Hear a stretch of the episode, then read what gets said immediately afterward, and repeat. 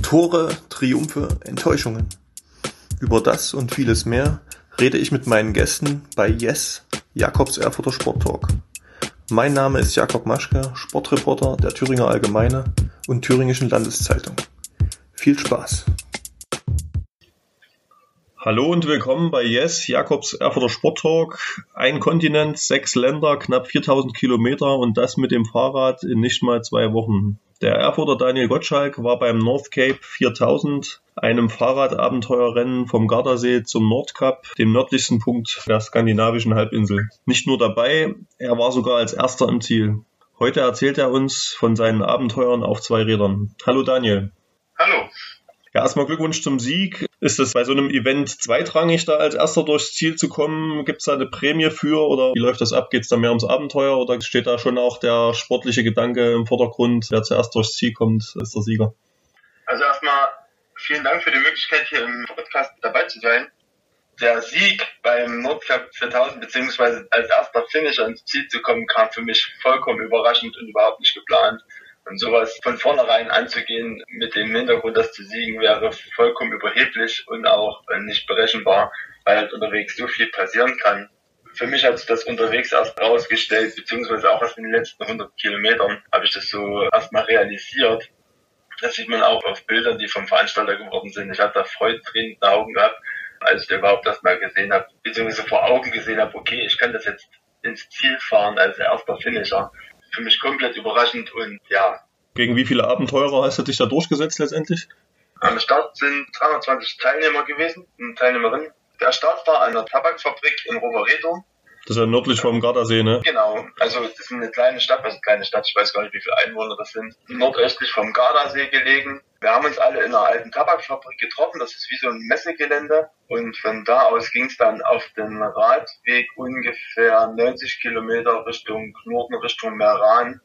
Und ähm, ja, 320 Teilnehmer auf so einem schmalen Radweg. Ich glaube, es war so zweieinhalb, drei Meter Radweg, wie unser Gera-Radweg oder so kann man es vergleichen. Ähm, das sind halt schon eine Menge Leute. Ja, da gab es dann auch den einen oder anderen Sturz und das war dann schon alles ziemlich eng dort. Und da wurde auch schon ganz schön gekämpft drum, aber ich habe mich da rausgehalten aus der Sache. Ich habe auch dem gestürzt, das war in Argentinier geholfen, wo kein anderer stehen geblieben ist, wo ich mir dachte, das ist so eine lange Distanz, was macht ihr hier eigentlich? Also es ist zwar immer ein faires, sportliches Miteinander, darf man nicht vergessen, aber dort ging es dann schon relativ heiß her für einige Leute, wo ich mir dachte, der Weg ist so, so weit, hier kann alles passieren. Und deswegen auch die Aussage von mir, wenn man an den Start geht mit dem Ziel zu siegen, das ist ja komplett mhm. überheblich.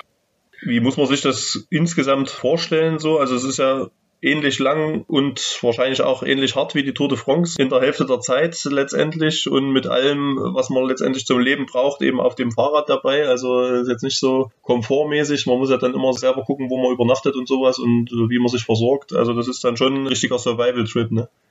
Ja, also mit der Tour de France ist es schwer zu vergleichen. Ne? Die Jungs, die knallen ja damit bis 50 km/h im Durchschnitt lang, ja. Man muss sich selbst versorgen. Jegliche Hilfe, jeglicher Support von außen ist verboten. Ist auch eine Teilnehmerin disqualifiziert worden, weil ihr Sponsorenteam dabei war, um Aufnahmen zu machen. Und da kann halt nicht festgestellt werden, ob da Unterstützung von außen in Form von Nahrung, Lebensmitteln, Wasser erfolgt. Ne? Das kann keiner feststellen. Deswegen ist sie da leider vom Veranstalter aus dem Event rausgenommen worden. Ansonsten ist es schon ein ganz schönes Abenteuer, sich selbst zu versorgen. Also ich hätte auch nicht gedacht, dass es irgendwo mal in Deutschland beziehungsweise in Schweden, Finnland ein Problem werden kann, an Wasser zu bekommen. Weil wenn man an die Länder denkt, denkt man eher, okay, es ist kühler, da gibt es zumindest in Deutschland nicht, aber in Schweden, in Finnland, da gibt es ja gefühlt tausend Seen, ne, da wird es Wasserquellen geben. Und das war am Ende auch ein großes Problem, da nach den Fährüberfahrten von Stockholm nach Turku da sogar die Nacht durchgefahren in Turku nach Oulu, da auf 600 Kilometern Wasser zu bekommen. Da gab es keine Tankstelle, die offen hatte, keinen Supermarkt, der irgendwie zu erreichen war. Deswegen war das dann relativ schwer. Aber im Prinzip war das auch das größte Abenteuer, sich selbst zu versorgen und da weiterzukommen. Jeder Radfahrer oder jeder Sportler weiß, wie es ist, ohne Essen irgendwie eine Leistung aus dem Körper rausziehen zu wollen. Das geht eine kurze Zeit gut und irgendwann mal ist der Ofen aus. Würdest du sagen, für diese Distanz, die ihr da zurücklegen musstet und das, was dich da erwartet hat an unbekannten Dingen, ist es alles relativ glatt gegangen aus deiner Sicht oder gab es schon auch die ein oder andere Panne, wo du jetzt nicht wusstest, ob du es dann jemals ins Ziel schaffen wirst am Ende? Toi, toi, toi. Ich hatte unterwegs. Keine einzige Panne, bis auf 200 Kilometer vom Ziel. Da habe ich tatsächlich ein Schlagloch übersehen. Keine Ahnung, ich war wahrscheinlich Müdigkeit, da ging die Sonne am Horizont schon wieder auf um Mitternacht. Wahrscheinlich davon abgelenkt und dann bin ich mit dem Vorderrad in, in ein Schlagloch reingefahren. Und da gab es einen klassischen Durchschlag, da hatte ich einen Platten, da hatte ich erst wirklich Angst gehabt, dass mir die Felge kaputt gegangen ist, weil ich das erste Mal mit Carbonfelgen unterwegs war, dass da was passiert ist. Aber toi toi toi, Schlauch gewechselt, hat zehn Minuten gedauert. Das Schlimmste beim Schlauchwechsel waren die vielen Moskitos, die um mich rumgesprungen sind. Da bin ich dann wie rumgestiefelt und mein Fahrrad gesprungen und habe den Reifen aufgepumpt. Wäre, glaube ich, ein ganz witziges Bild gewesen, aber war keiner da zum Foto machen oder zum Video machen. Das war die einzige Panne, die ich da hatte und das war auch sehr, sehr schnell erledigt. Was hattest du jetzt da so an Ausrüstung dabei und was wiegt das Ganze? Also insgesamt die Ausrüstung, ich habe es gewogen, mit Trinkflaschen leer waren 16,5 Kilo, was für den Ultra-Cycling-Sport quasi schon relativ schwer ist. Da gibt es Leute, die sind deutlich leichter unterwegs. Ich wollte aber auf einen gewissen Komfort nicht verzichten. Zum Beispiel hatte ich dabei komplette Schlafausrüstung in Form von Isomatte, Schlafsack, ich hatte so ein kleines, sehr, sehr leichtes Kopfkissen dabei und einen Biwaksack, einfach um für Regen oder wenn es mir richtig kalt wird, einfach gewappnet zu sein. Dann hatte ich noch zwei Wechselradhosen zum Beispiel dabei, ja, komplettes Werkzeug, also so ein Multitool, wie man es kennt, Reifenheber, Ersatzschläuche, vier Stück, einfach auf Nummer sicher zu gehen. Dann hatte ich noch einen Ersatzmantel dabei. Ja, dann Körperhygiene, klar, eine, eine abgeschnittene Zahnbürste, Zahnpasta, diese tägliche Hygiene, Deo, Ministück Seife, solche Sachen. Also eigentlich komplett so ausgestattet, dass ich ohne Hotel und ohne Pension und Hostel draußen längere Zeit fahren kann oder unterwegs sein kann, weil das einfach Zeit spart, nicht jedes Mal in ein Hotel reingehen zu müssen. Das muss ich auch jedes Mal drum kümmern. Ja. Und da gehört dann sicherlich natürlich auch ein bisschen Vorbereitungszeit dazu für so ein Event? Wie läuft das im Vorfeld ab? Also wahrscheinlich hast du dann auch eine Liste gemacht, was brauche ich und so und äh, hast dann auch wahrscheinlich glücklicherweise festgestellt, okay, hast jetzt nichts Größeres vergessen, wo du jetzt unterwegs gesagt hast, ach Mensch, hätte ich das mal noch mitgenommen oder gab es da irgendwas, wo du dich dann im Nachhinein geärgert hast, dass du da zu viel mitgenommen hast oder zu wenig?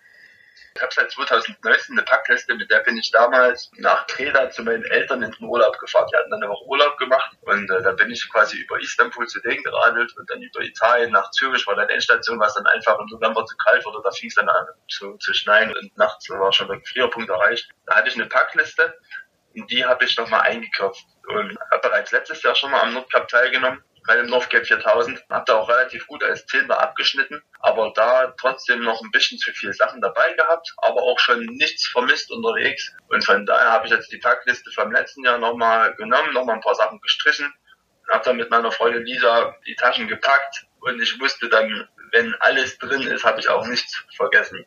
Und so war es am Ende auch. Also mir hat nichts gefehlt von den Sachen, die einfach da drin sind. Und das ist auch reine Erfahrung dann gewesen, als ich dann wusste, okay, wenn ich das habe, dann passt. So. Und deswegen war ich von der Sache auch relativ beruhigt unterwegs gewesen und auch schon in der Vorbereitung quasi relativ entspannt, weil ich wusste, ja, das haut hin. Wie entstand grundsätzlich deine Leidenschaft für diese Fahrradabenteuer und welche hast du bisher erlebt? Das kam mehr oder weniger durch Zufall über Schulfreunde, die wollten damals in Leipzig einen Team-Triathlon machen und haben sie gefragt, ob ich mitmachen möchte. Ich, ich habe aber kein Equipment, so kein Problem, es geht mit dir. Da haben ich mir noch aus dem Decker dann eine Schwimmprojekt schnell geholt und dann ging es halt 200 Meter ins Wasser, dann waren es glaube ich 10 Kilometer Rad und 4 Kilometer Laufen und das Radfahren hat mir dort an der Stelle so viel Spaß gemacht. 2015 war das glaube ich. Hat mir so viel Freude bereitet, dass ich mir dann später für einen anderen Triathlon auch nochmal ein Rennrad hier in Erfurt ausgeliehen habe und dort an den Start gegangen bin. Und dann später blieb irgendwann mal bloß noch das Rennrad als sportliche Leidenschaft bei mir über. Und dann ging das los, einfach vermehrt so Hausrunden zu fahren, mit Bekannten, mit Ortsgruppenrad zu fahren und so weiter und so fort. Und dann lag ich einmal mit meinen Eltern am Strand in Kreta, da haben sie mich noch gefragt, ob ich mit ihnen in den Urlaub fahren möchte, lag da wie gesagt am Strand. Da fuhr eine, eine Radgruppe vorbei auf Kreta und dann dachte ich mir, puh, auf Kreta Radfahren klingt eigentlich auch ganz cool, ja. Und da hatte ich dann irgendwie mal die Flause im Kopf, mal mit dem Fahrrad da nach Kreta zu fahren. Und so kam ich zu der Langstrecke. Also es war eigentlich nur Zufall, nicht irgendwie, dass ich da jemanden gesehen habe oder so. Und auf dem Weg nach Kreta habe ich auch einen Radsportler kennengelernt. Der hat sich für das Nordcape 4000 vorbereitet. Und somit war es auch bloß Zufall, dass ich auf die Veranstaltung aufmerksam geworden bin. Ja, so ging es dann für mich auf die Langstrecke. Also das North Cape 4000, wo du ja letztes Jahr dann demzufolge das erste Mal dabei warst, war dann auch das erste Event dieser Art. Genau, vorher nie irgendwie Langstrecke außerhalb selber mit meinen Packtaschen danach nach Kreta, wie gesagt, unterwegs gewesen. Aber das ist auch wieder komplett noch was anderes. Ne? Dann nach Kreta hatte ich ja zum Beispiel auch Gaskocher dabei und so Notfallverpflegung in Form von so Notfallessen ein Kilo dabei gehabt, weil durch Rumänien durch, da dachte ich mir, ja, gibt's ja irgendwas und am Ende gab's da mehr Supermärkte offen als bei uns durch Deutschland am Sonntag. Also das war gar kein Problem. War es letztendlich trotzdem, auch wenn alles ohne große Pannen durchging und du dann als erster im Ziel warst, war es trotzdem, sag ich mal, härter, als du es dir vorher ausgemalt hast? Oder wie hast du es unterwegs wahrgenommen? Körperliche Anstrengung war mir klar, dass es deutlich härter wird als letztes Jahr, weil durch die zwei Fähren, die man kriegen musste, von Rostock nach Trelleborg und Stockholm nach Turku, wusste ich, dass es dann am Ende raus ganz schön sportlich und stressig werden kann, in Anführungsstrichen stressig.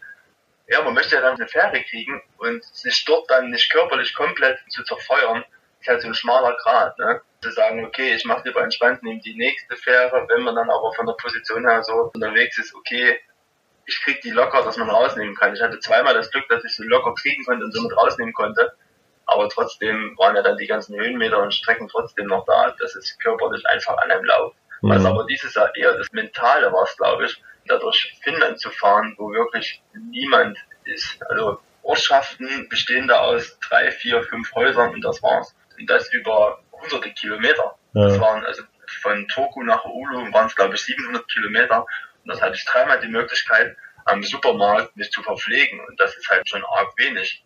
Und da war ich auch froh, dass ich da die Unterstützung von zu Hause hatte, also in Form von Telefonie oder auch mal einen Videoanruf zu machen, wo es ging, einfach um da mal ein paar Leute zu sehen und mit denen zu reden und so seine Gedanken loszuwerden. Das war dann eher mental das Problem unterwegs. Und wie navigiert man da überhaupt? Also so klassisch irgendwie mit Google Maps oder wie läuft das dann, dass man da, gerade wenn du sagst Finnland, kann man sich ja auch äh, vorstellen, so was man so hört, Finnland, Schweden und so, die unendlichen Weiten, dass man da irgendwie nicht vom Weg abkommt? Also ich hatte so einen ganz normalen GPS-Tracker drauf. Was ist ganz normal? Es gab einfach vom Veranstalter einen GPS-Tracker. Dort konnte zum einen, konnte man selbst verfolgt werden, wo man aktuell immer ist. Das auch quasi für Dot-Watcher das Ganze lukrativ gemacht wird, um zu schauen, welcher Teilnehmer ja wie sich fortbewegt und so weiter. Und ich selber hatte noch zusätzlich einen Garmin dabei, der einfach die Strecke wie ein Navigationsgerät im Auto quasi wiedergibt. Der ist relativ sparsam, da komme ich fast zwei Tage mit hin, ohne zu laden das hat super funktioniert damit. Also das war kein Problem. Man hatte aber die GPS-Tracks, also es gab quasi zugeschnittene Segmente von dem Veranstalter, dass wir auf der Route bleiben. Die habe ich mir aufs Handy gezogen, einfach um nochmal ein Backup zu haben. Somit hatte ich zweimal den GPS-Track vom Veranstalter irgendwo gespeichert und konnte da relativ sicher und beruhigt da rumfahren. Ne? Ja, also es gab eigentlich die Situation, wo du dann da standest und dann umdrehen musstest oder wo du dann irgendwie vor einer Weggabelung standest und nicht wusstest, welchen Weg du nimmst. Ich bin einmal in Österreich, bin ich falsch abgebogen. Das war eine relativ steile Bergabpassage und da dachte ich auch, jetzt kannst du dich mal ein bisschen entspannen hier, den Beine ausgeklickt aus dem Pedal, ein bisschen gelockert und dann höre ich bloß, wie mein Garmin da anfängt rumzupiepsen da hätte ich eigentlich abbiegen müssen. Das war einmal, dass ich da falsch unterwegs war. Ansonsten hat es immer gut Dienste geleistet. Und sonst irgendwelche besonderen Momente, tierische Begegnungen oder sowas, wo man dann eben sagt, das sind so klassische Sachen, die man danach oder später dann nochmal seinen Enkeln erzählt oder was auch immer. Ja, also ich meine, von, von Füchsen, Hasen und Rehen unterwegs abgesehen, waren halt dann wirklich oberhalb vom Polarkreis in der Oberlinie, wo auch der Weihnachtsmann zu Hause ist, immer mehr Rentiere unterwegs und das ist schon eine Mischung aus sehr, sehr niedliche Tiere bis hin zu, die sind aber ganz schön blöd. Aber das ist jedes Mal ein Abenteuer, da auf die Rentiere zu stoßen, weil man weiß auch nicht, wie sie sich verhalten. Also es gibt Tiere, da kann man bis zu einem Meter ran, andere legen da einen Vollsprint hin, dann wiederum andere blockieren die komplette Straße für beide Fahrtrichtungen. Also da erlebt man schon witzige Sachen und das sind auch die Erinnerungen, die bleiben und die gibt man dann gerne wieder. Ja, das war schon cool. Aber ansonsten mit anderem Wild glücklicherweise keine Erfahrung gemacht. Ich habe noch eine rote Wildschweine gesehen.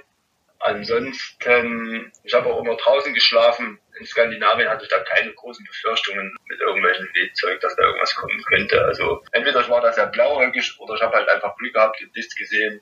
Also hat kein größeres Raubtier mal nachts am Zelt geklopft oder ich hatte gar kein Zelt dabei, aber hat nie irgendjemand was von mir gewollt. Wahrscheinlich war mein Essen nicht gut genug oder was. Oder ich zu zäh, ich weiß es nicht.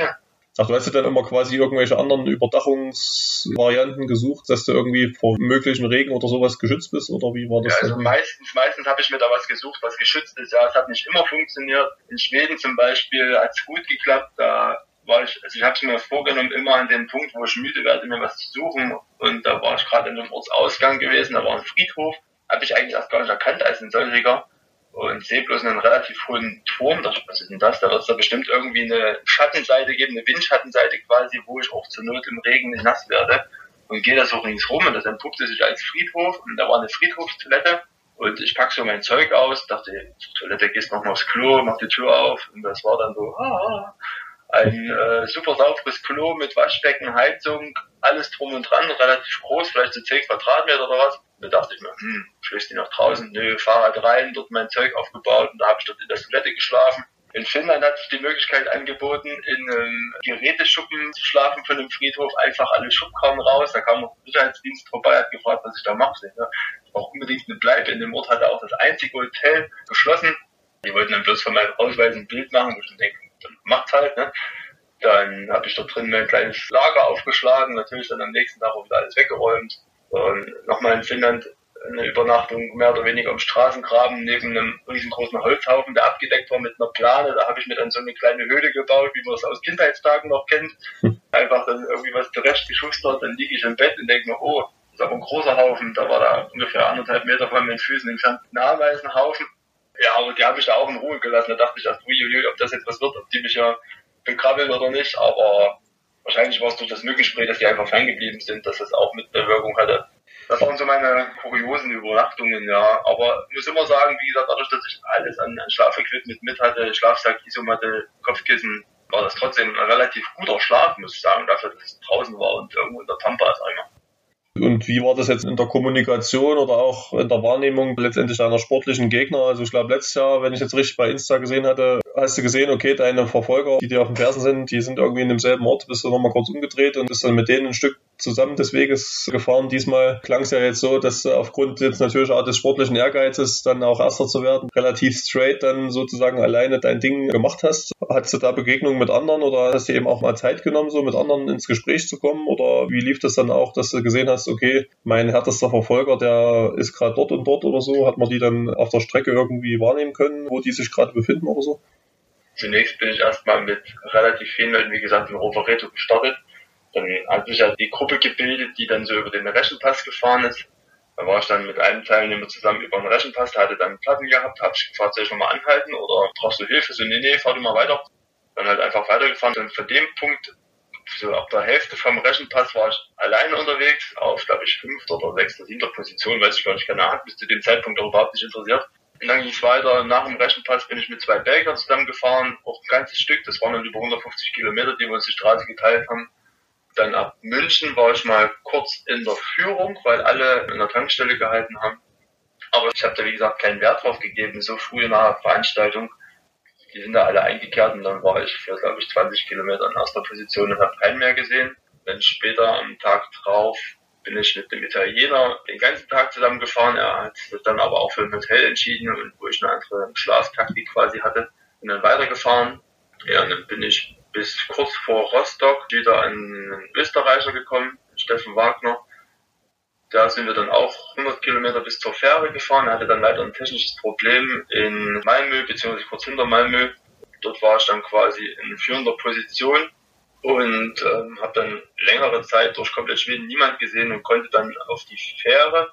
Und dort wurde mir gesagt, dass Francesco hinter mir ist, ein Italiener, der dann auch die Fähre noch bekommen hat und wo ich wusste, wenn er auf die Fähre kommt, wird es durch Finnland und Norwegen nochmal ganz schön sportlich werden, weil ähm, er ist komplett Schweden mit nur einer Stunde Schlaf durchgefahren, was eine riesengroße Leistung ist. Also da war mir klar, okay, der ist sehr, sehr zäh. Wir haben dann auch auf der Fähre Kontaktdaten getauscht, haben zusammen gefrühstückt, hatten da jede Menge Spaß gehabt, haben da unsere Scherze gemacht. Und ja, danach war quasi wie eine Art Reset gewesen von der Fähre runter und äh, haben uns dann halt auch ausgemacht, du, pass auf, wenn irgendwas sein sollte, sag Bescheid. Dass man einfach weiß, man ist nicht alleine unterwegs, ne? Mhm. Selbst wenn derjenige, sag mal, 20 bis 80 Kilometer hinter einem ist, irgendwann mal kommt er ja. Oder andersrum, wenn ich vorne war, gesagt, pass auf, hier kommt ewig nichts, such dir in der Stadt was zu essen, weil danach ist einfach nichts mehr. Ne? Also es war trotzdem immer, immer fair und immer Kontakt da. Davon lebte auch so ein Event. Man möchte ja nicht mit Scheuklappen da 3800 Kilometer aufreisen, man möchte auch neue Leute kennenlernen, neue Erfahrungen sammeln, neue Landschaften sehen. Aber am Ende warst du dann relativ souverän dann als erster im Ziel?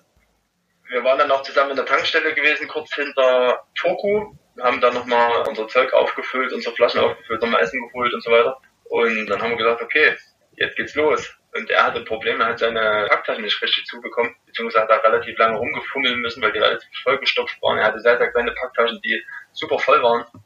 Ja, und da habe ich dann für mich gesagt, okay, jetzt oder nie.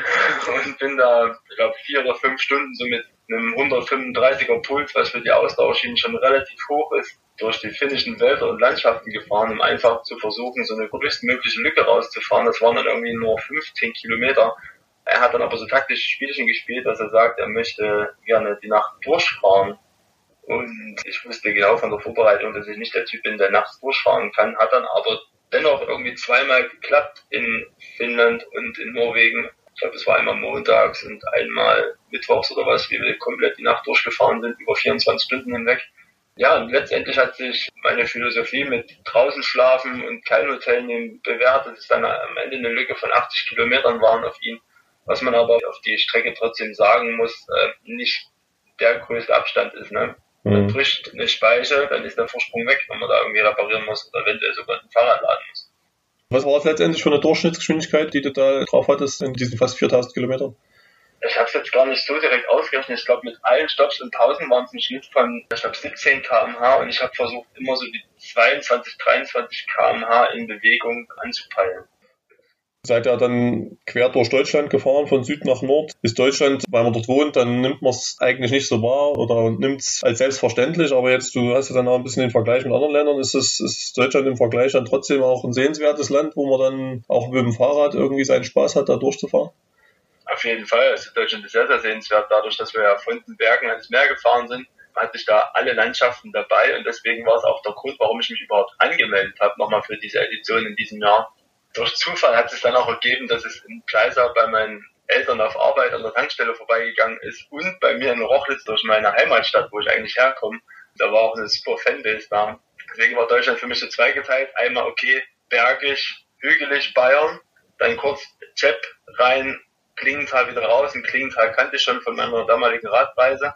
Dann wusste ich, okay, von hier an geht's bis Rochlitz nochmal hügelig, über, über Wellen bergab und ab dort, ab Kolditz, Togau hinten raus, nur noch flach Richtung Berlin. Und da muss ich halt gucken, wie der Wind steht. Ne? Da kann man Glück haben, kann man Pech haben. Aber ansonsten einmal die Süd-Nord-Facette Deutschlands gesehen. Boah, sehr, sehr schön. Jetzt bist du ja auch in den sozialen Netzwerken aktiv und versuchst es da so ein bisschen aufzubereiten, auch für deine Freunde und so sicherlich, dass die das da ein bisschen dran teilhaben können. Ist es trotzdem auch mit diesem Pedal with Daniel, äh, wo man dich da findet, bei Instagram, ist das auch eine Form der Selbstvermarktung, also was dir auch dann hilft, das Ganze zu finanzieren oder wie machst du das grundsätzlich? Also ich sage es ehrlich, ich habe keine Sponsoren, ich mache das alles aus eigener Tasche beziehungsweise mit Unterstützung meiner Eltern und dem Sportverein das Tagebuch von letztem Jahr, das habe ich mehr oder weniger auch nur für mich geschrieben und dann kam die Nachfrage, ob ich das nicht mal öffentlich machen kann, dass das Leute nachlesen können. Und äh, dann habe ich quasi das, was ich für mich geschrieben habe, eins zu eins in Tage aufgesplittet und auf Instagram hochgeladen. Also jeder, der mich kennt, weiß, dass ich nicht der Typ der Selbstvermarktung bin, dass ich da irgendwie von so einem Abenteuer irgendwie profilieren möchte oder sich da irgendwie darstellen muss. Mhm. Das mache ich einfach, um Leute daran teilhaben zu lassen, dass Leute da einen Einblick bekommen, wie es unterwegs sein kann und vielleicht auch mehr Leute zum Radfahren animieren. Ne? Also das ist ja auch eine schöne Sache, wenn man da ich habe jetzt nicht die große Anzahl an Follower, aber die, die man erreichen kann, eventuell den einen oder anderen dazu bringen, könnte aufs Rad zu steigen. Also das ist so mein Beweggrund dafür, mhm. das zu machen. Aber es ist dann trotzdem so letztendlich dein Jahresurlaub oder ein großer Teil deines Urlaubs, der da drauf geht wahrscheinlich und eben auch, wird da sicherlich auch einiges kosten. Also ist dann schon auch, dass man, ja, also das macht man eben nicht einfach mal so aus einer Laune raus, sondern das ist natürlich dann auch eine Sache, wo man dann voll dahinter steht mit Leidenschaft, weil es natürlich auch einiges, wie gesagt, an Urlaubstagen und an Geld in Anspruch nimmt. Ne?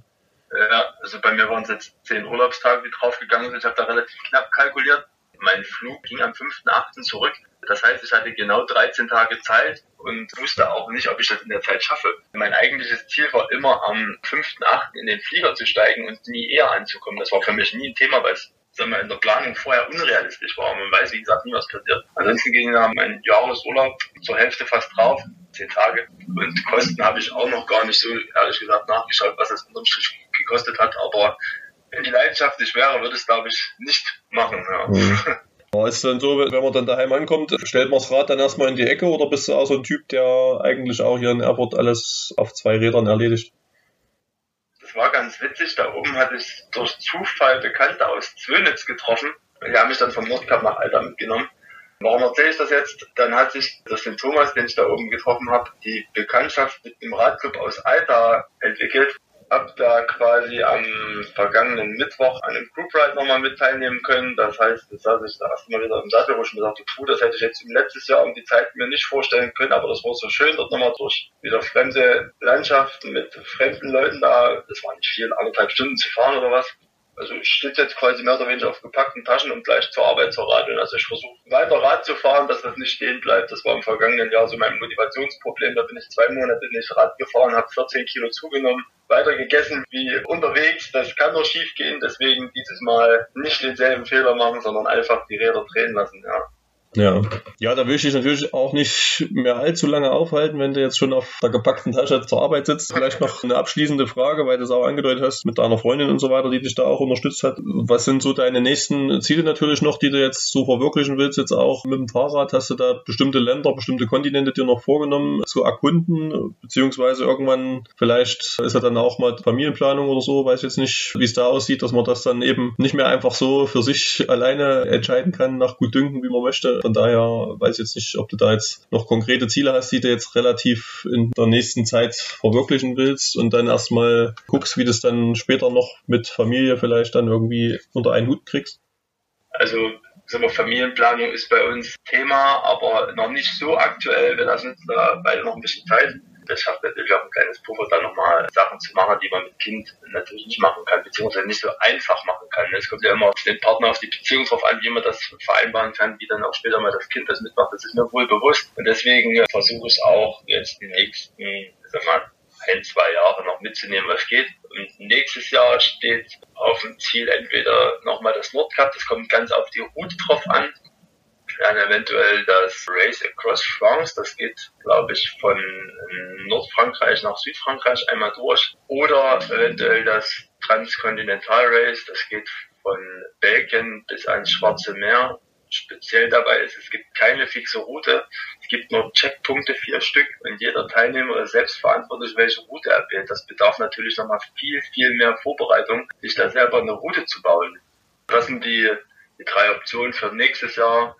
Aber wie gesagt, erstmal jetzt wieder die Wunden lecken und wenn das dann schick ist, wenn die Anmeldungen offen sind, dann schauen, was geht. Daniel, danke für deine Zeit. Ja, vielen, vielen Dank. Und natürlich noch viel Erfolg und viel Kraft bei deinen nächsten Unternehmungen auf zwei Rädern. Coole Sache, dass du da eben auch letztendlich Erfurt so erfolgreich vertrittst bei so einer Sache und dann eben mit deinem Hobby da so cool dabei bist. Ja. Danke.